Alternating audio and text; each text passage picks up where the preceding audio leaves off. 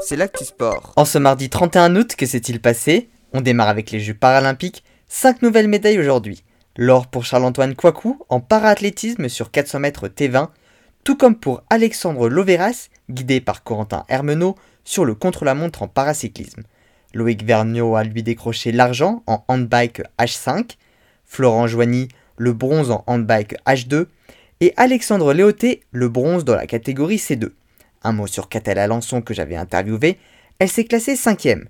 Le lien vers son interview est dans les notes de l'épisode. En cyclisme, Fabio Jacobsen a remporté la 14e étape de la Vuelta, la troisième victoire d'étape du Danois de la Deceuninck Quickstep sur ce Tour d'Espagne. En ce début de troisième semaine, pas de changement au général. Haute Christian Hiking a toujours 54 secondes d'avance sur Guillaume Martin et 1 minute 36 sur Primoz Roglic.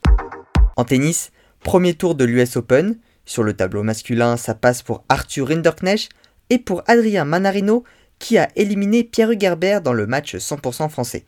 Benoît Paire, Hugo Humbert, Antoine Wang et Quentin Alice sont eux éliminés. Corentin Moutet, Jérémy Chardy, Lucas Pouille et Gaël Monfils entreront en lice dans la nuit. Côté dames, Caroline Garcia a passé le premier tour contrairement à Christina Mladenovic et Alizé Cornet. Clara Burel jouera son premier match dans la nuit. Enfin en football, le Real Madrid a mis un terme au dossier Mbappé, mais c'est Eduardo Camavinga, anciennement au Stade Rennais, qui rejoint les Merengues. L'annonce a été faite aujourd'hui. Voilà pour les actualités du jour, à demain dans Sport Actif.